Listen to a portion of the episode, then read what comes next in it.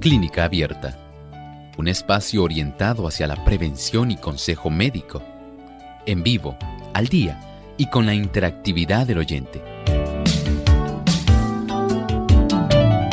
Clínica Abierta, poniendo al doctor a su alcance para un diálogo claro y honesto, porque nos importa su bienestar y salud.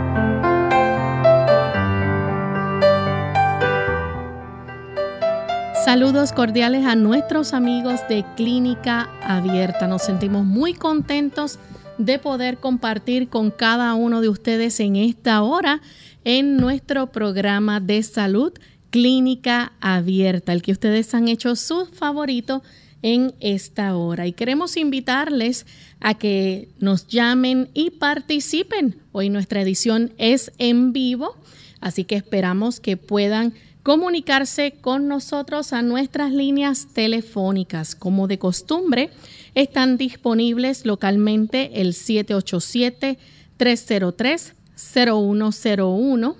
Para los Estados Unidos, el 1866-920-9765. Para llamadas internacionales libre de cargos, el 787 como código de entrada 282-5990 y 763-7100. También usted se puede comunicar escribiendo a través de nuestra página web. Visítenos en radiosol.org. En vivo a través del chat puede hacer su consulta y también se puede comunicar oprimiendo el símbolo de teléfono si cuenta con los buscadores de Google Chrome o Firefox. Así que desde este momento esperamos recibir su llamada.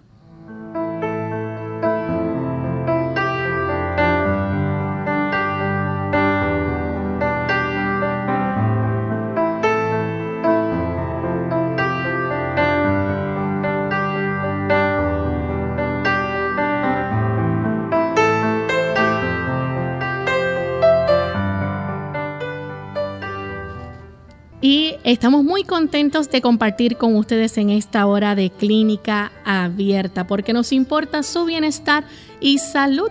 Nos encontramos hoy en vivo. Este es nuestro primer programa del año 2021. Y qué bueno saber que contamos con tantos amigos que nos siguen, nos escuchan y estaban esperando poder comunicarse en vivo. Así que ya tenemos varios preparándose en las líneas telefónicas para hacer su consulta. Y tenemos con nosotros al doctor Elmo Rodríguez, quien estará contestándoles. ¿Cómo está, doctor? Muy bien, Lorraine. ¿Y cómo se encuentra Lorraine? Muy bien. Feliz año nuevo para usted y para todos los que nos escuchan. Igualmente, Lorraine. Feliz año para ella, para nuestro equipo técnico, para todos aquellos que también colaboran facilitando el que este programa pueda estar llegando a tantas radioemisoras y a aquellos que nos ven por la internet. Estamos muy felices de contar con ustedes en este nuevo año. Que el Señor les bendiga abundantemente. Así mismo. Y antes de comenzar con la primera llamada, vamos entonces a escuchar el pensamiento saludable. Día tras día, mes tras mes, año tras año, la perniciosa obra sigue adelante. Padres, maridos y hermanos, apoyo y esperanza y orgullo de la nación entran constantemente en los antros del tabernero para salir de allí de ellos totalmente arruinados. Es cierto, en la sombra del licor habitan muchas personas que lamentablemente están allí solamente listos para sufrir. Aparentemente muchas personas piensan que el licor, el ron, el whisky, la cerveza, el vino pueden ser un refugio para sus problemas, para sus dificultades. Pero en realidad usted lo que está encontrando es un gran problema. Usted está deteriorando su cuerpo de una manera acelerada. Usted está facilitando que haya muchos problemas a su alrededor sencillamente porque usted persiste de una manera terca en seguir dañando su cuerpo y afectando a otras personas. No permita que en este nuevo año el licor sea parte de su vida. Aléjese del alcohol. Usted hará mucho bien a usted mismo y por supuesto a aquellos que están a su alrededor. Y vamos de inmediato a recibir entonces las llamadas de nuestros amigos. Tenemos en línea telefónica a Guillermina. Ella se comunica desde Naguabo, Puerto Rico. Bienvenida, Guillermina. Muy buenos días y muchas felicidades. Igualmente. Eh, es para preguntar al doctor, este, es relacionado con mi hija. El miércoles pasado a mi hija le dio como un mareo y se desbalanceó y la llevamos a Ryder. En el Ryder le hicieron un CT eh, para ver si había algún tumor o alguna, ¿cómo se llama eso de sangre? Este, una, ¿me podrías ayudar? Porque no me sale la palabra. Este, ¿Un accidente cerebrovascular? Yo sé que le dijeron un tumor o una de eso de... No, la cosa es que salió negativo pero eso fue el miércoles pasado, luego la tuvimos que volver a llevar y la llevamos a, a Ima de Caguas y el último fue eh, Menonita. Ella sigue igual, ella sí se para, se desbalancea, o sea, se va para el lado. Pensaban, o la gente comenta, no sé si lo vieron en el hospital porque yo no pude ir, fue su esposo, este, que había algo en el oído medio pero hoy hace ocho días, ella no lo hemos podido llevar a un, médico privado, ¿verdad? Porque no, todo está hasta el lunes. Y, yo estoy un poco preocupada y quisiera saber cómo usted me puede ayudar. O sea, ella sepa, si ella está acostada, ella, ella siente la cabeza pesada y, y como que pesada y como Anyway, no me sale la palabra y no estoy con ella. Pero la siento así pesada. Si ella se acuesta, se mejora. Si ella se levanta, este se pone grave. Ayer ella se paró para ir a poner un fite y se tuvo que acostar porque le dio lo de la cabeza una pesadez bien fuerte, como si la cabeza se moviera y uno. Bueno, muchas gracias. Es probable que haya otros trastornos que están básicamente siendo pasados por alto.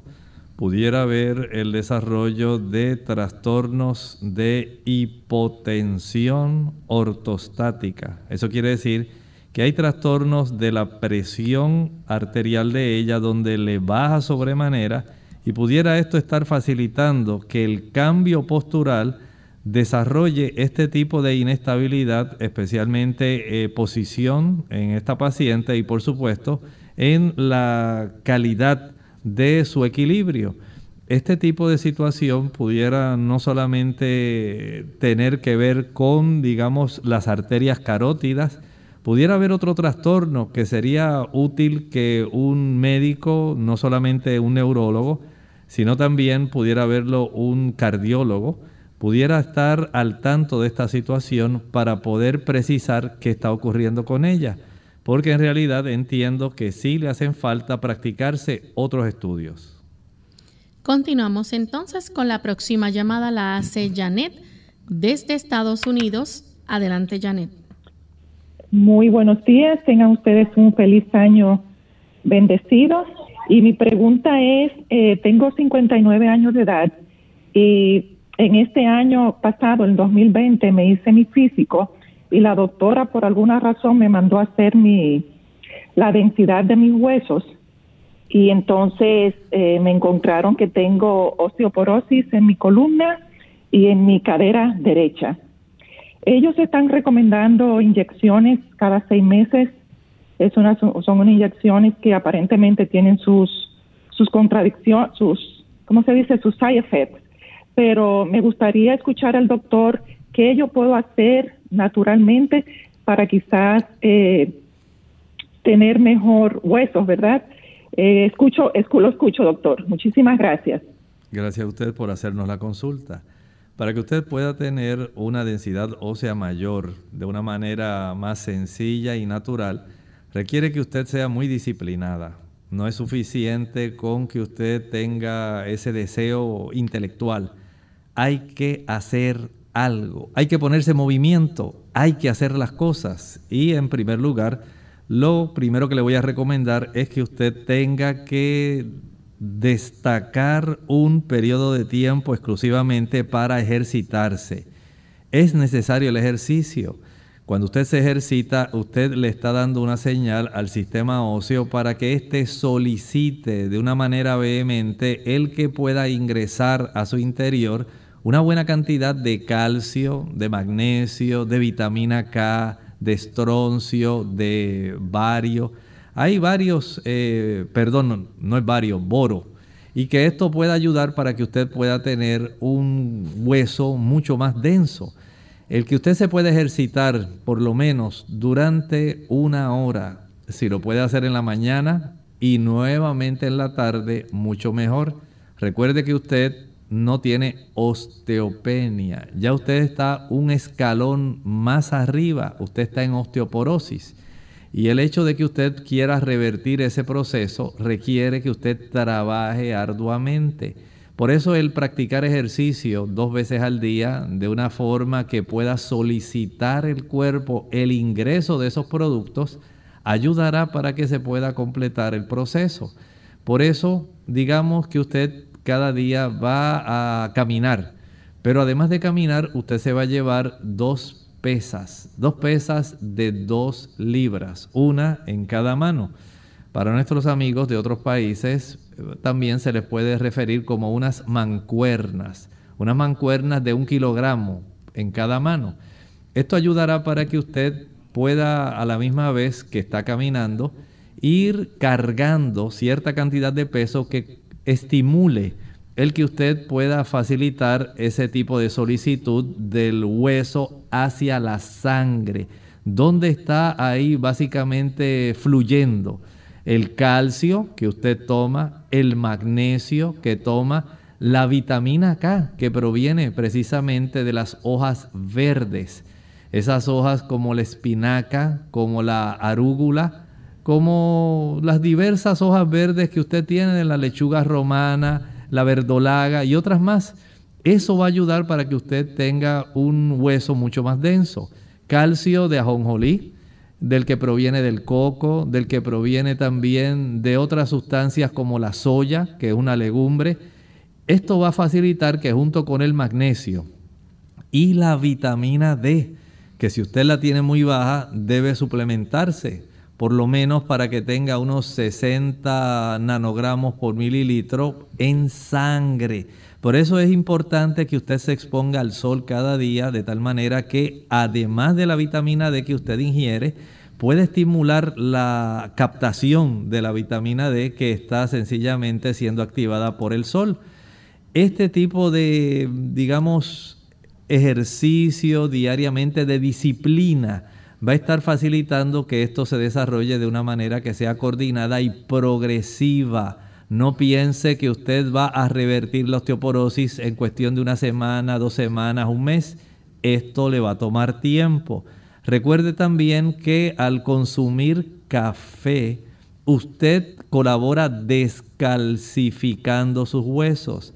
A mayor consumo de refrescos, sodas, que contienen bastante cantidad de ácido fosfórico, usted descalcifica sus huesos. A mayor consumo de carne, que tiene una gran cantidad de aminoácidos que van a elevar sustancialmente una significativa cantidad de acidez en su sangre, usted colabora también con la descalcificación ósea. Vea entonces que además de la alimentación, hay estilos de vida que son necesarios para que usted pueda colaborar de una manera armónica en facilitar que sus huesos estén mucho más densos. Vamos en este momento a nuestra primera pausa.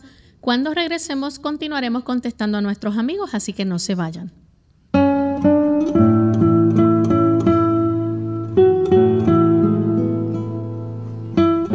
La esperanza es una cosa buena, quizá la mejor de todas y las cosas buenas nunca mueren.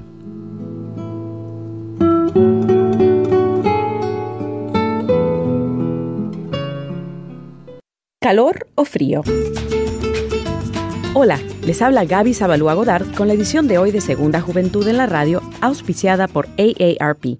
Suponte que te has lastimado el codo. Te aplicas calor o frío en las articulaciones. Inmediatamente piensas que una almohadilla caliente te haría sentir bien pero ¿qué sucedería si en cambio fuese frío lo que necesitaras?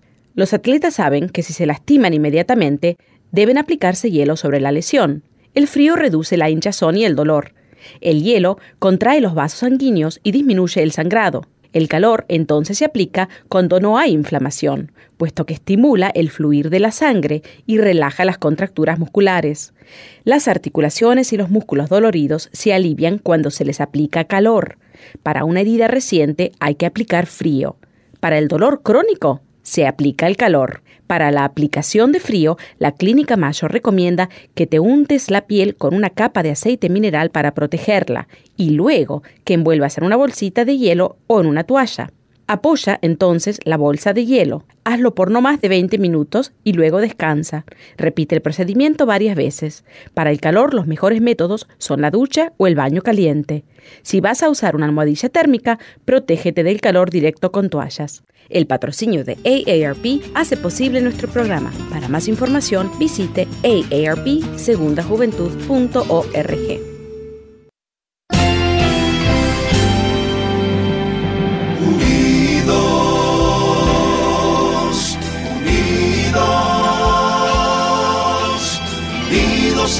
hacia el cielo siempre unidos, unidos, unidos en la testificación de la verdad, en la testificación de la verdad.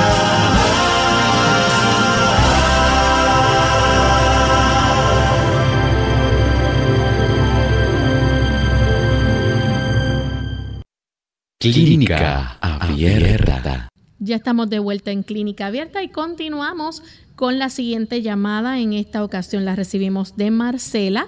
Ella nos llama de la República Dominicana. Bienvenida, Marcela.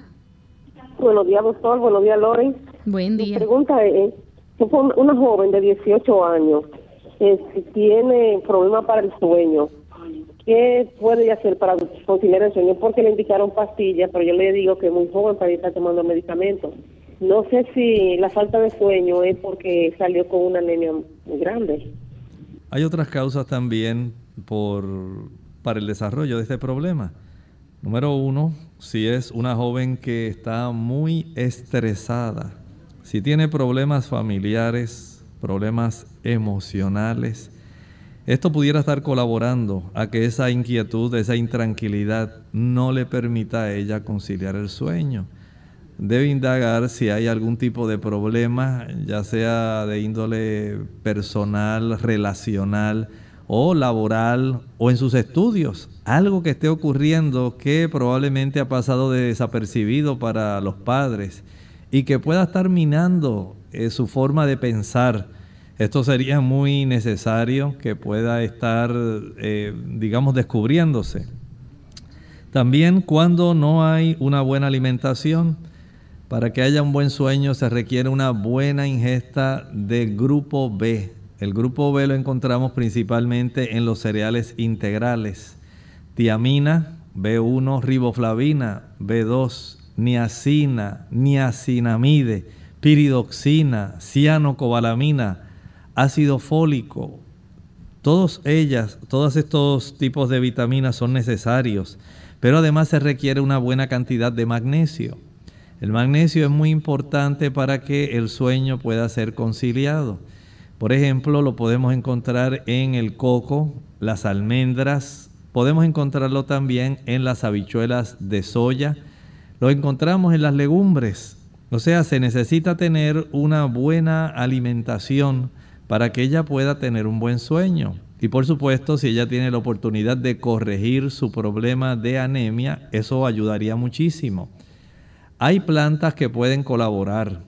Por ejemplo, la valeriana, el lúpulo también es muy útil. Hay personas que utilizan el toronjil o la melisa. Hay otras que prefieren el agua de azahar. Hay una diversidad entre ellas, ve a ver qué está ocurriendo.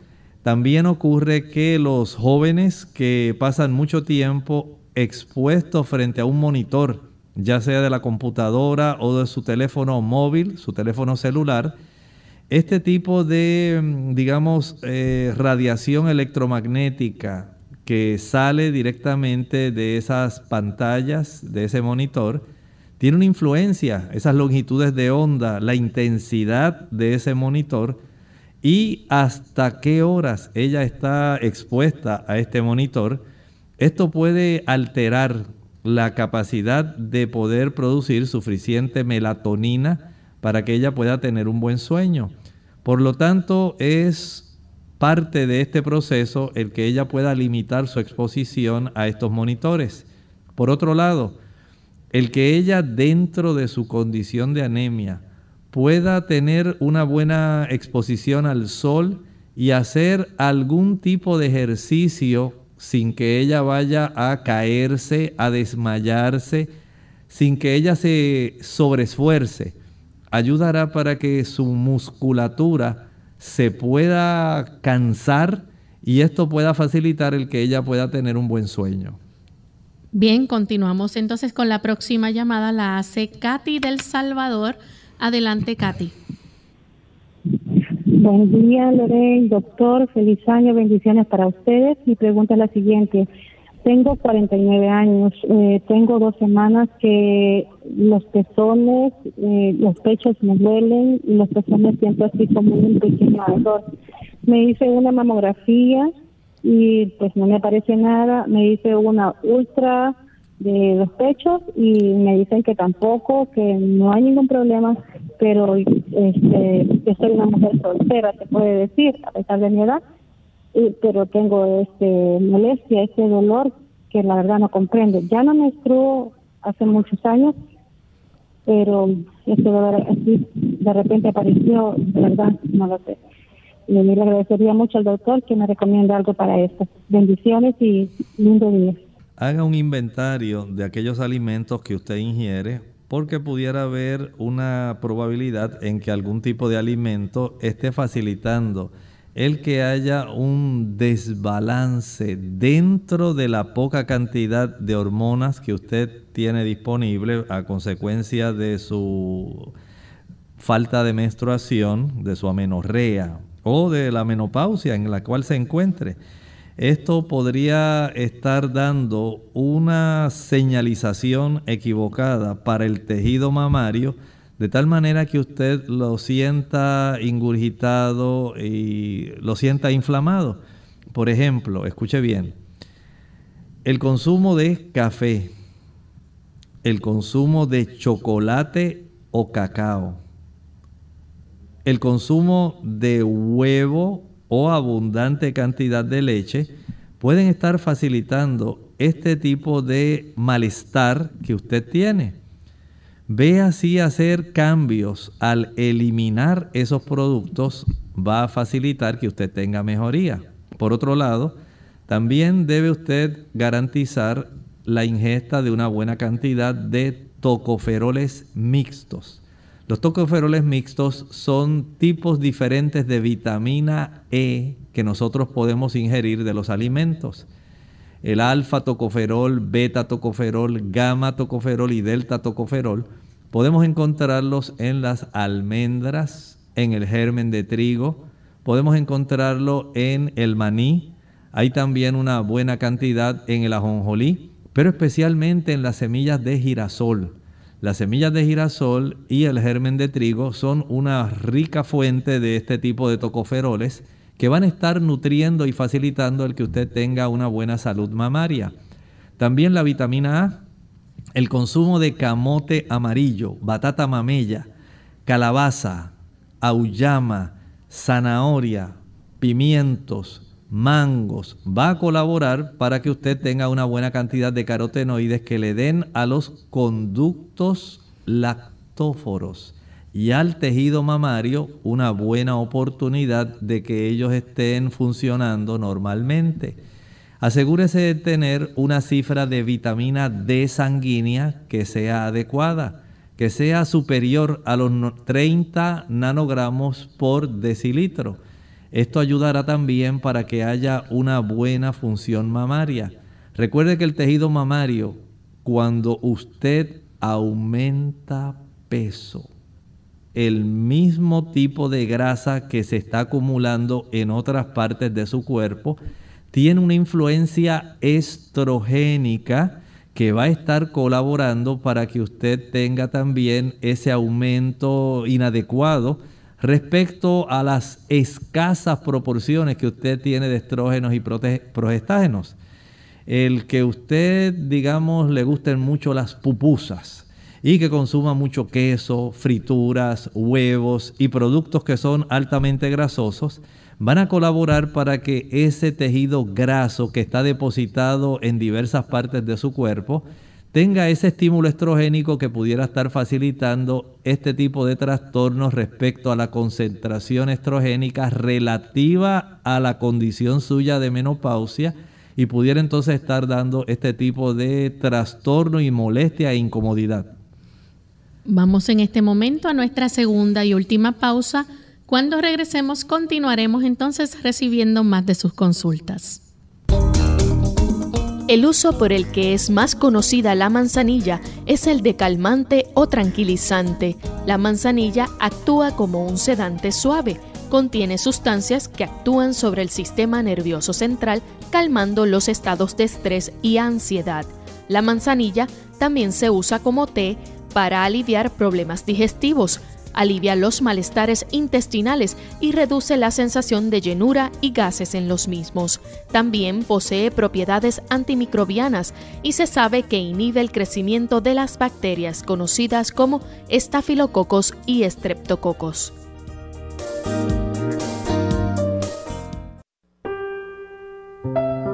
La armonía de la creación depende del perfecto acuerdo de todos los seres y las cosas animadas e inanimadas con la ley del Creador. No solo ha dispuesto Dios leyes para el gobierno de los seres vivientes, sino también para todas las operaciones de la naturaleza. Todo obedece a leyes fijas que no pueden eludirse. Pero mientras que en la naturaleza todo está gobernado por leyes naturales, solamente el hombre, entre todos los moradores de la tierra, está sujeto a la ley moral. Unidos con un propósito, tu bienestar y salud. Es el momento de hacer tu pregunta llamando al 787-303-0101 para Puerto Rico, Estados Unidos 1866 920-9765 y llamadas internacionales al 787-763-7100 o al 787-282-5990. Clínica Abierta, trabajando para ti.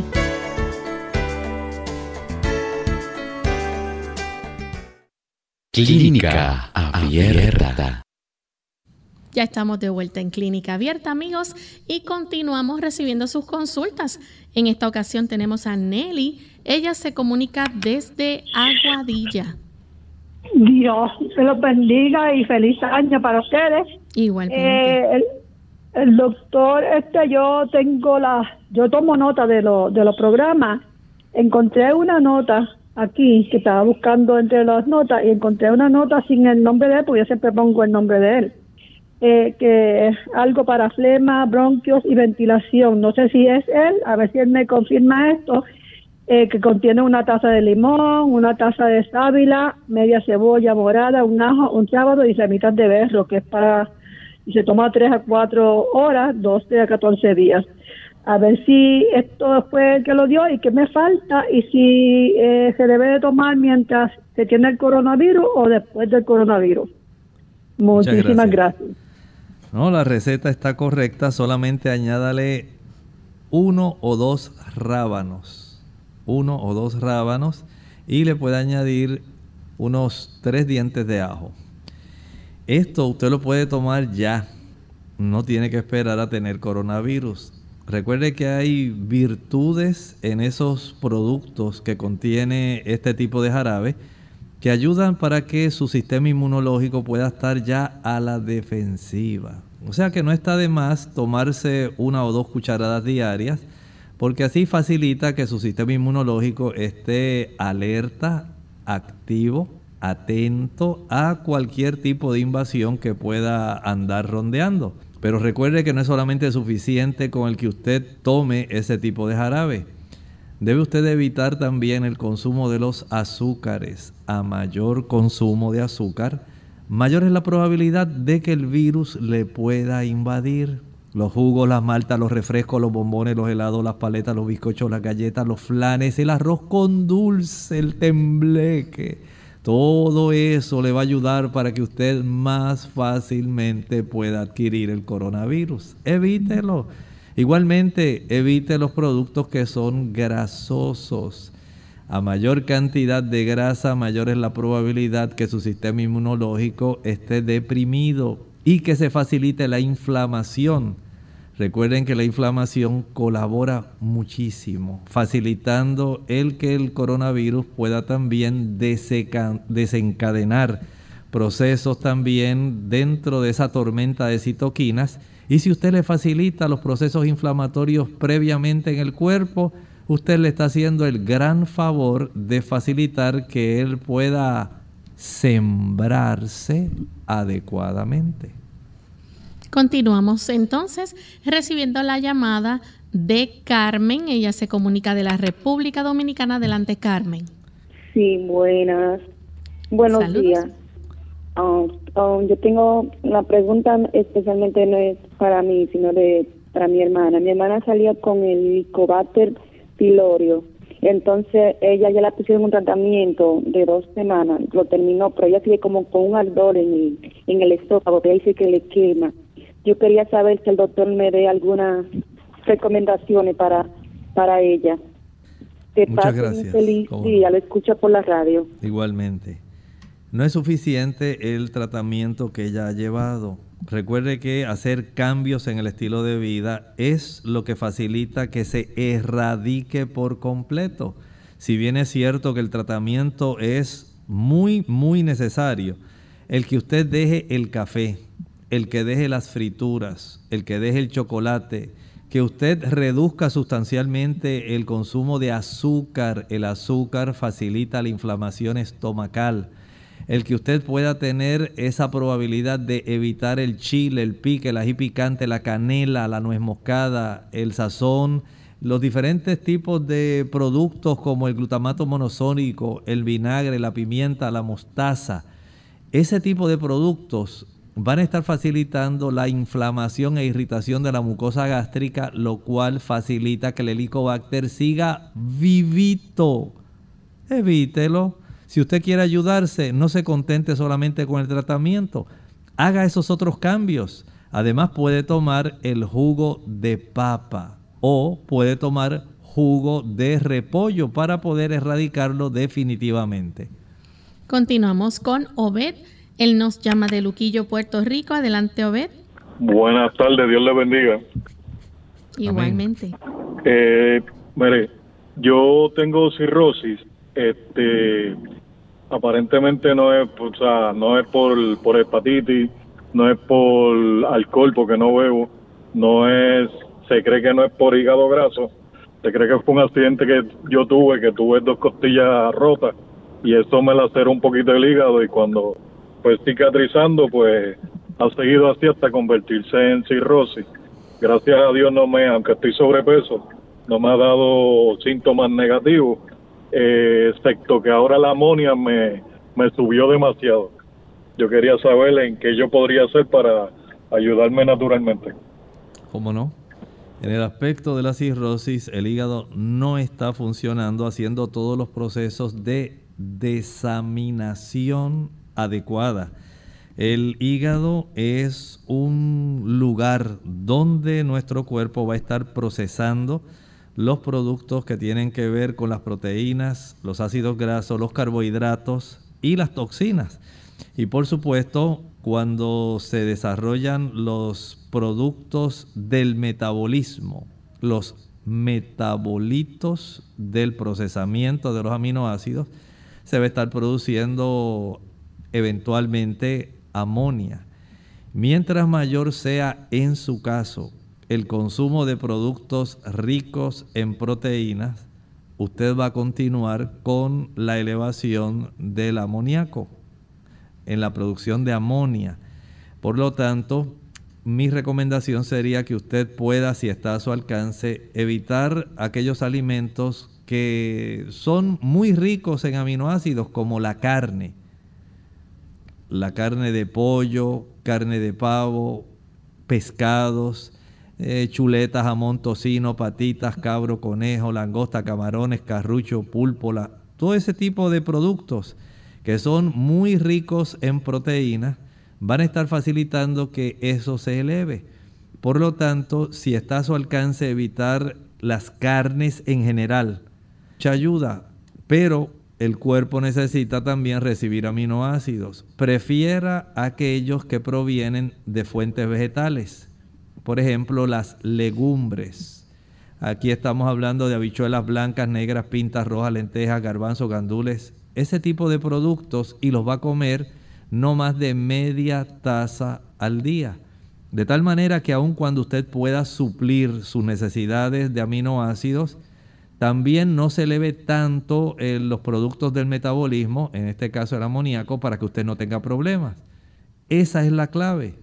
Si usted se le olvida y comienza a comer un huevo todos los días y sigue comiendo, digamos, pizza, y consume también algún churrasco y se consume un vaso de ostras y sigue de esa manera consumiendo pechuga y los otros productos, lamentablemente el problema suyo va a agudizarse.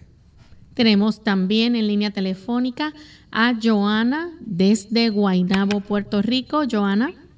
Saludos, bendiciones a, a todos allá. Eh, tengo una, una situación, en mi caso, yo desarrollé hace unos años una alergia al huevo, eh, pero yo tengo mucho, que me da mucho malestar la mayoría de los alimentos.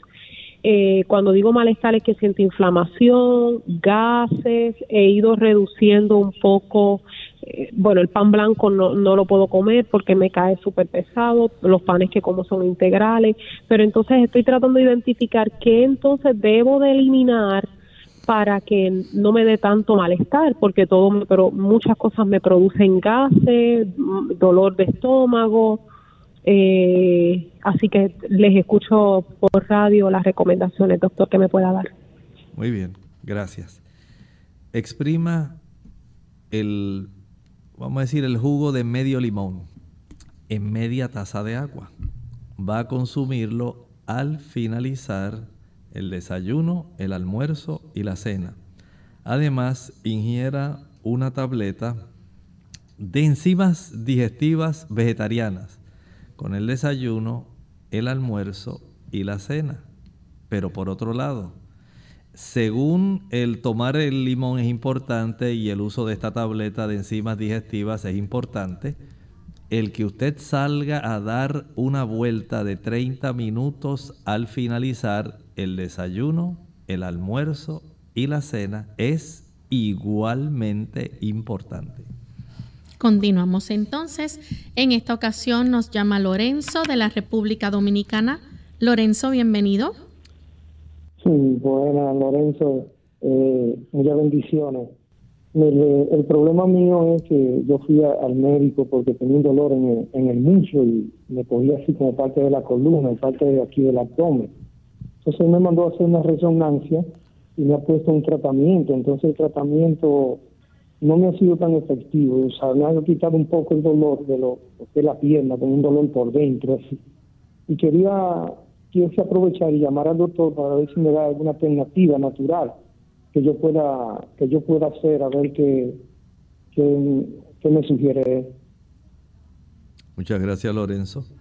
Lorenzo, sería útil si usted pudiera tener oportunidad de revisar cuál fue la lectura, el diagnóstico que dio el radiólogo cuando hizo el estudio, para saber si había alguna afección neurológica, si había alguna compresión de alguna raíz nerviosa, si había algún problema discal, eh, digamos, una, un desplazamiento del disco y este tipo de situación que pudiera estar afectando o si se descubrió algún tipo de artrosis o algún otro tipo de inflamación. Revise primero cuál fue la lectura que hizo el radiólogo al describir los hallazgos y con mucho gusto usted nos puede decir, doctor, estos fueron los hallazgos, de tal manera que yo le pueda ayudar en lo que está a mi alcance.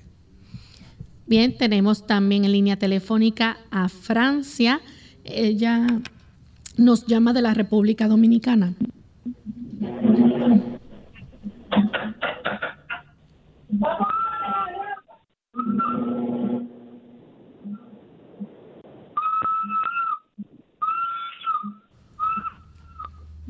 Francia, le escuchamos.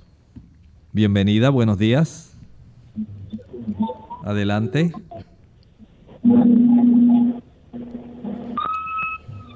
Muy bien, continuamos entonces con Silvia en los Estados Unidos. Bienvenida Silvia aquí a Clínica Abierta, le escuchamos. Adelante. Buenos, días, Silvia. Bendiciones. Gracias. Ah, mi pregunta es la siguiente, doctor. Ah, yo sufro mucho de mucho. Ajá. Silvia. Ok, buenos días, bendiciones. Ah, doctor, yo sufro de mucho dolor de cabeza, de migraña. Entonces yo quiero saber cómo usted me puede ayudar. Y el, doctor me dio uh, Topamás para tomar y mi doctora me dio sertraline porque dice que sufro de mucha ansiedad y esa es ah, la causa de mi dolor de cabeza. Eh, escucho la respuesta y muchas gracias.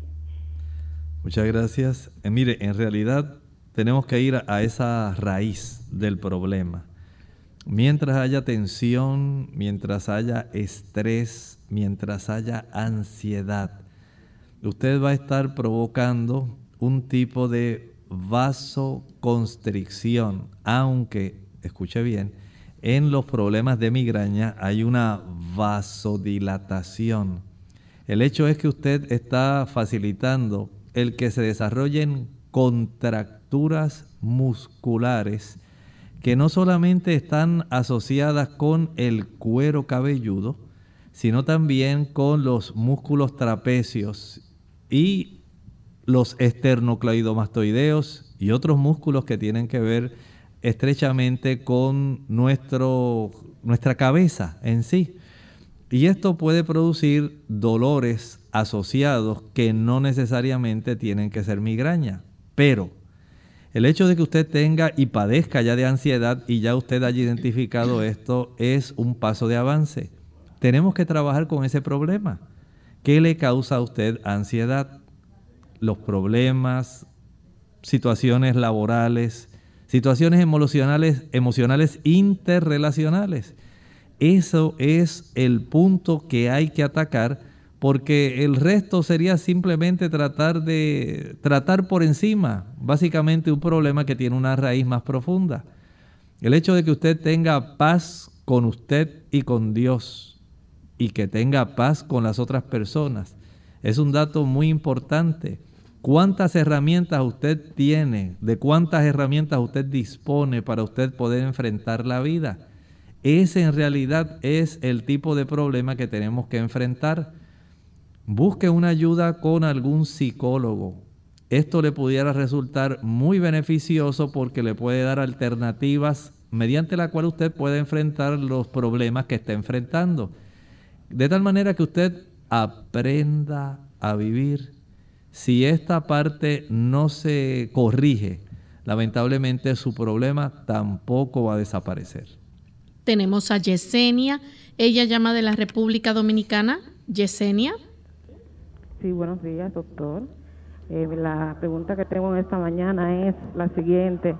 Yo fui al médico y me indicó un Doppler venoso en las partes inferiores y el resultado fue que tengo insuficiencia venosa profunda y me he dado cuenta que después de eso me han salido más venas varicosas. Entonces, eh, necesito saber cómo contrarrestarlas, si es cierto que se pueden quitar eh, naturalmente o qué, alimentos debo consumir y qué eliminar.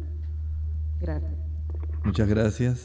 El hecho de que tenga venas varicosas, que tenga esa insuficiencia venosa profunda, esto no hay forma de desaparecerlo naturalmente. Una vez ya las válvulas, eh, digamos, dentro de las venas se tornan incompetentes, no hay forma de volver a tener una calidad de válvulas que sea adecuada sí podemos evitar que se siga empeorando o que se desarrolle el problema en las más cercanas a, los, a las áreas donde tenemos la situación de esta incompetencia valvular. Y para ello, usted, número uno, si está sobrepeso, tiene que bajar peso. Número dos, tiene que ejercitarse. Si no se ejercita, este problema se va a agravar y notará que comienzan a cansarse más sus piernas, hay una mayor hinchazón en el área de los tobillos y usted, por supuesto, va a sentirse muy mal.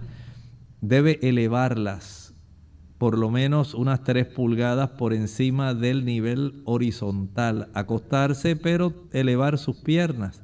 Esto lo que hace es aliviar la situación. El que usted pase mucho tiempo sentada o mucho tiempo de pie agrava el problema. Hay plantas que solo sirven para facilitar el que se acelere la circulación de la sangre venosa, pero no corrigen el problema de las venas varicosas.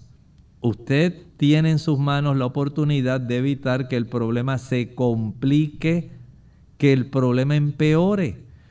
Salga a caminar, baje de peso, utilice plantas como el rusco, la ruda. Son plantas que ayudan para mejorar la circulación aunque no hacen desaparecer las venas varicosas. Nuestra siguiente consulta la hace Francia de la República Dominicana. Francia. Buenos días. Bienvenida. Eh, pues sí, quería preguntarle al doctor yo tengo ya casi, yo tengo cuatro años desde que yo di algo y salí con eh, diabetes gestional, pero por falta de eh, eh, información me quedé con la diabetes. Entonces a veces, bueno, el, mayor tiempo que yo me siento, me siento muy mal y casi no como con grasa. bebo mis medicamentos y ahora yo me está dando como dolor en los huesos y hormigueo cada rato. Y, y lo- los días que yo trato de, hago el esfuerzo de caminar, entonces me, canso y entonces como que yo siento como que el pie, como se me... No tengo fuerza en los pies, en el cuerpo. Y me está dando mucho sueño. Yo tengo 33 años. Y yo quisiera saber qué podría hacer. Gracias. Bueno, tenemos que ir a los fundamentos del tratamiento. Número uno, si está sobrepeso, tiene que bajar peso. A mayor obesidad, a mayor sobrepeso, más dificultad para que usted pueda tener un buen control de la diabetes. Número dos, evite los productos, tal como usted estaba diciendo, que son grasosos. La leche, la mantequilla, el queso, los huevos y si usted puede evitar la carne, mejor. La carne nos provee aminoácidos, pero no es la única fuente de aminoácidos. La carne tiene aminoácidos que usted puede encontrar en las legumbres, habichuelas, frijoles, blancos, negros, pintos, lentejas, garbanzos, gandures, chícharos, arvejas, porotos. Ahí están. Si esto usted lo combina con cereales integrales, entonces tenemos el efecto de la complementación donde usted obtendrá todos los aminoácidos que están presentes en la carne, pero procedentes de productos vegetales, de tal manera que no es necesario que usted consuma carne. También debe tener en cuenta que no puede utilizar productos azucarados.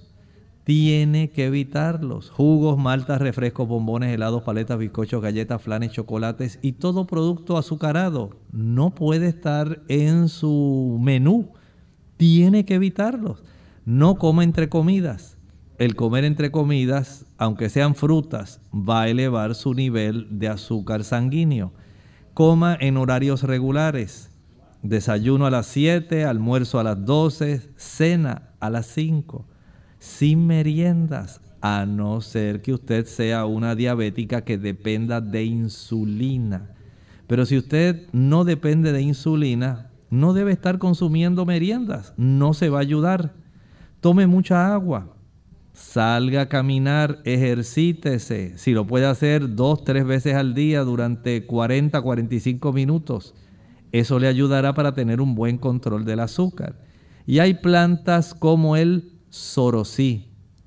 Acá se le llama cundiamor.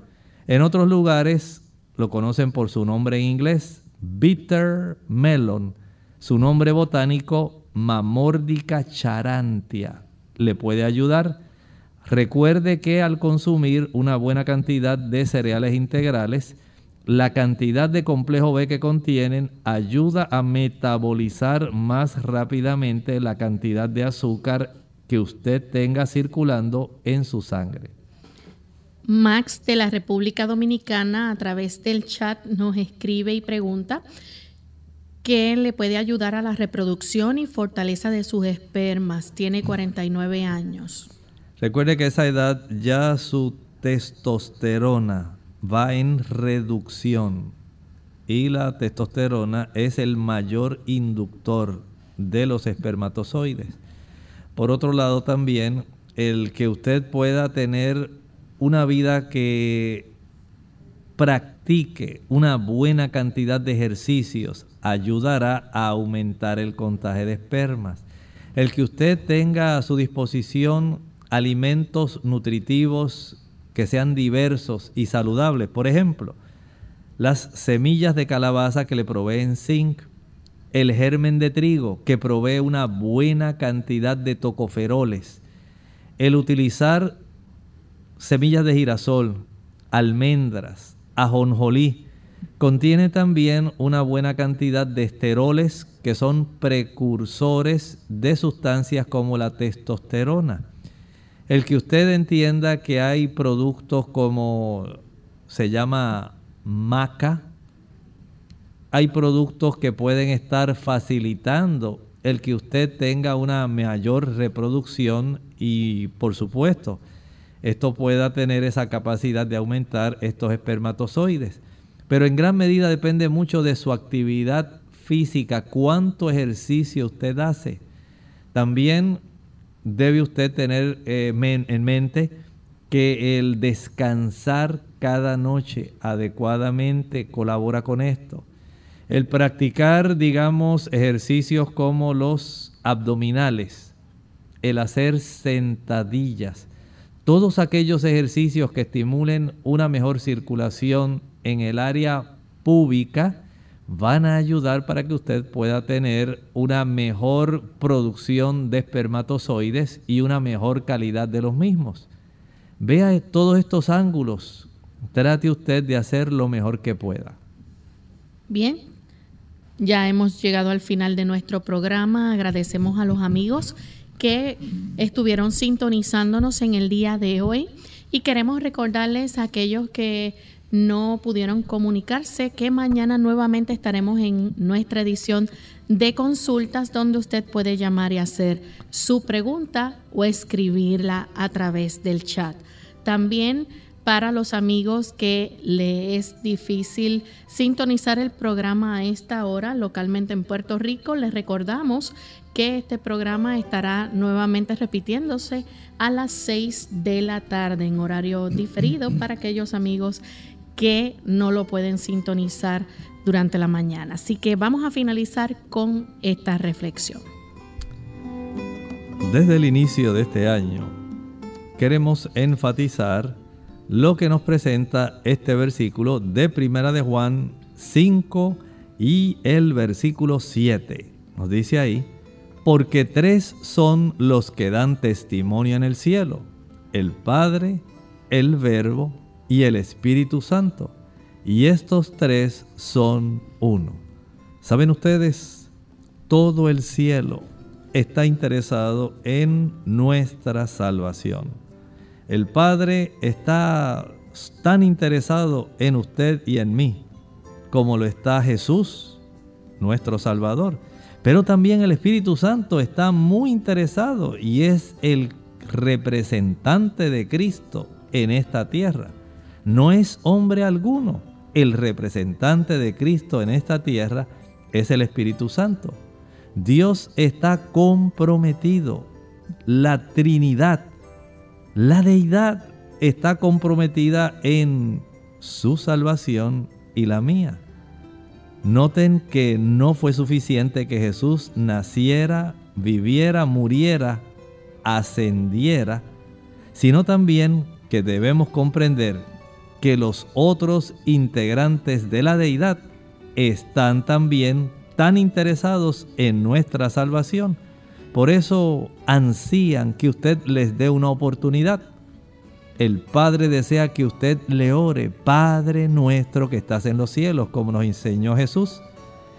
Y usted finaliza esa oración en el nombre de Jesús porque por sus méritos se puede entonces recibir el beneficio. Pero es el Espíritu Santo el que hace que la oración llegue con el sentido de urgencia y necesidad que usted tiene.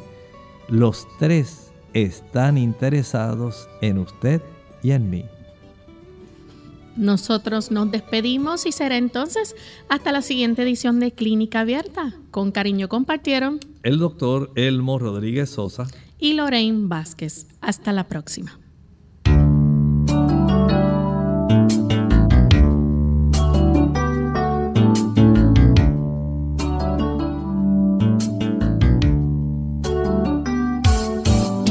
Clínica Abierta. No es nuestra intención sustituir el diagnóstico médico. Antes de poner en práctica cualquier consejo brindado en este programa, usted debe consultar con su médico. Hasta la próxima.